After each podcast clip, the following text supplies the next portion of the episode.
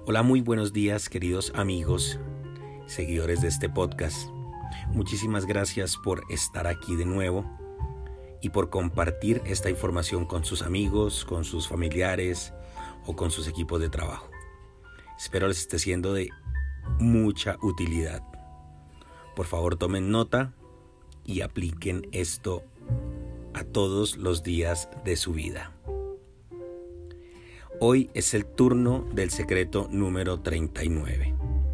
Secreto número 39, hágase un lavado cerebral. La iglesia de la cual formo parte, la Universal, es muy perseguida. Por no entender nuestro trabajo y nuestra forma de pensar, algunas personas ya dijeron que les hacemos un lavado cerebral a los que llegan. Eso es porque ven a alguien llegar cabizbajo, desanimado y pobre y salir entusiasmado creyendo en que va a vencer. Las personas hablan sin pensar. El término lavado cerebral fue usado por primera vez en 1950 por el periodista Edward Hunter al ver el estado de los soldados estadounidenses que habían estado presos en campos de prisioneros chinos. Ellos estaban totalmente del lado de los enemigos, como si sus mentes hubieran sido dominadas. Eso se logró mediante el uso de la violencia física y psicológica. Ellos no tenían tiempo para pensar ni para descansar y la realidad fue totalmente alterada dentro de sus mentes. A partir de allí, ese fenómeno ha sido estudiado seriamente y también usado livianamente. Lavado cerebral de una cierta forma es lo que el mundo hace allí afuera a través de los medios de comunicación corruptos de la cultura que glorifica la negatividad, que no le permite pensar, que muestra desgracias, exponiendo a la gente a violencia psicológica y física sin descanso, diciendo que su vida no tiene remedio, que usted nació pobre y que tiene que morir pobre. Obviamente no hacemos ese tipo de cosas, pero en el sentido literal de las palabras propongo un nuevo concepto de lavado cerebral que este acepto que hacemos, el de limpiar los pensamientos. Les explico.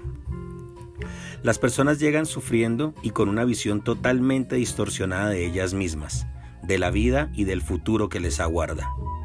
Recuerdo el caso de un hombre que llegó para ser aconsejado en el Congreso y contó que estaba en su casa durante la madrugada, desesperado, listo para saltar por la ventana y poner fin a su vida. Como la habitación era pequeña, para llegar hasta la ventana tenía que subirse a la cama.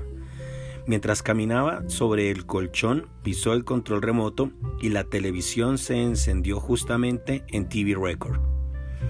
En el momento exacto en el que yo decía, usted que está en casa pensando en matarse, en quitarse la vida, no lo haga. Tal vez usted piense que su problema es imposible, pero hay una manera de cambiar su vida venga al Congreso y desee esa oportunidad.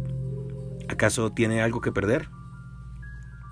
El hombre se asustó, desistió de matarse y decidió hacer ese último intento. En el Congreso aprendió que todos esos malos pensamientos que lo llevaron a tratar de quitarse la vida estaban totalmente distorsionados. No correspondían a la verdad porque no existía solamente una forma de ver las cosas. Él podía aprender a ver el mundo y sus posibilidades a través de los ojos de la fe. Entonces sacó la suciedad de su mente y de sus pensamientos. Limpió sus pensamientos de esas ideas de suicidio, de desánimo y de desesperación y negatividad. Cambió su forma de verse a sí mismo y se volvió más fuerte que sus problemas. En vez de tirarse por la ventana, decidió luchar y logró recuperar su vida, retomando el control de sus pensamientos que ahora estaban limpios. Ese es el lavado cerebral que nosotros hacemos.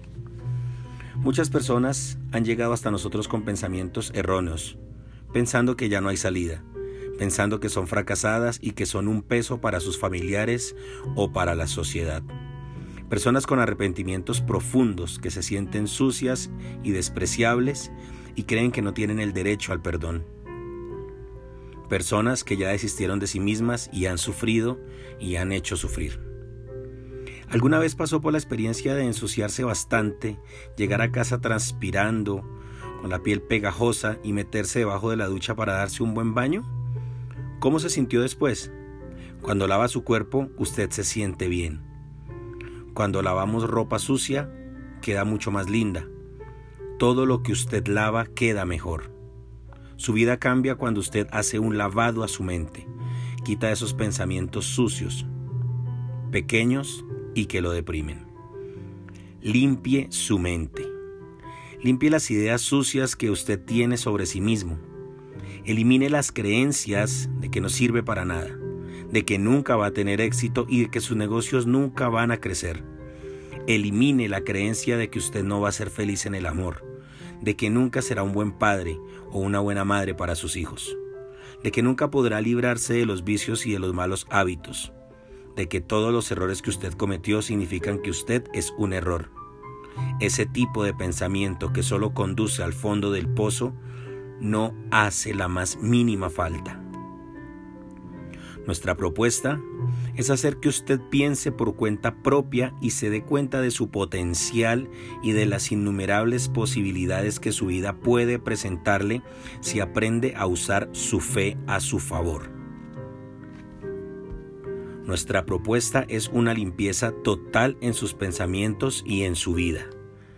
Nuestra propuesta es que usted se convierta en una persona limpia, con una vida limpia, que limpie su nombre, que limpie su carácter, que limpie sus ojos, que limpie su futuro y tenga una nueva vida, una vida limpia.